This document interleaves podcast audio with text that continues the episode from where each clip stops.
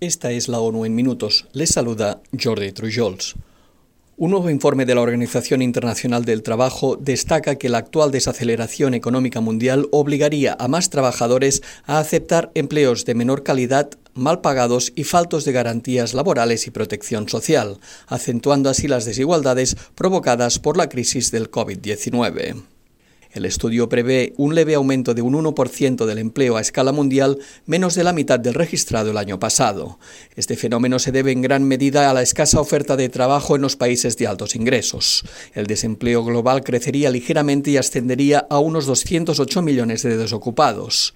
La tasa de participación de las mujeres en la fuerza laboral con relación a los hombres es menor en casi un 25%, una situación que implica que hay dos mujeres económicamente inactivas por cada hombre. El índice de desocupación en los jóvenes es tres veces superior al de los adultos y más del 23% ni trabaja, ni estudia, ni participa en algún programa de formación. El crecimiento anual del empleo en América Latina y el Caribe se situaría en torno al 1%, mientras que en Norteamérica el aumento será escaso o nulo y repuntará el desempleo. Tras varios años de descensos consecutivos, 86 periodistas y trabajadores de los medios de comunicación fueron asesinados en todo el mundo en 2022, uno cada cuatro días, informó hoy la Organización de las Naciones Unidas para la Educación, la Ciencia y la Cultura. América Latina y el Caribe fue la región más mortífera para los periodistas en 2022, con 44 homicidios, más de la mitad de todos los asesinatos en el mundo. México encabeza la lista de los países que registraron un mayor número de homicidios, con 19 asesinatos, seguidos por Ucrania con 10 y 9 en Haití. Casi la mitad de los informadores fallecidos se encontraban de viaje en sus domicilios, en aparcamientos y otros lugares públicos fuera de su lugar de trabajo. Las principales causas de estos asesinatos fueron las represalias por informar sobre el crimen organizado, los conflictos armados o la cobertura de temas comprometidos como la corrupción, los delitos contra el medio ambiente, el abuso de poder y las protestas.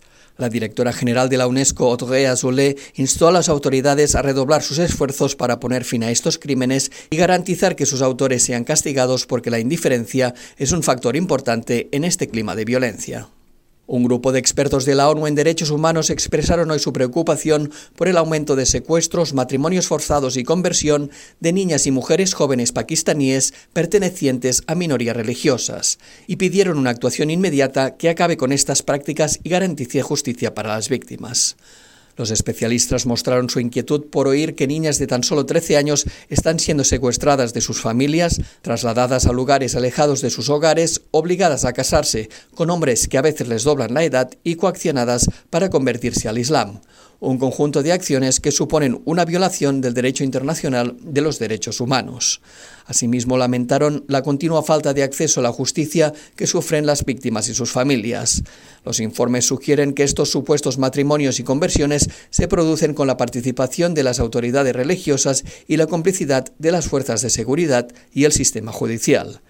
Los especialistas instaron al gobierno de Pakistán a tomar medidas inmediatas para prevenir e investigar a fondo estos sucesos y afirmaron que es imprescindible que todas las víctimas tengan acceso a la justicia y a igual protección ante la ley independientemente de su origen religioso.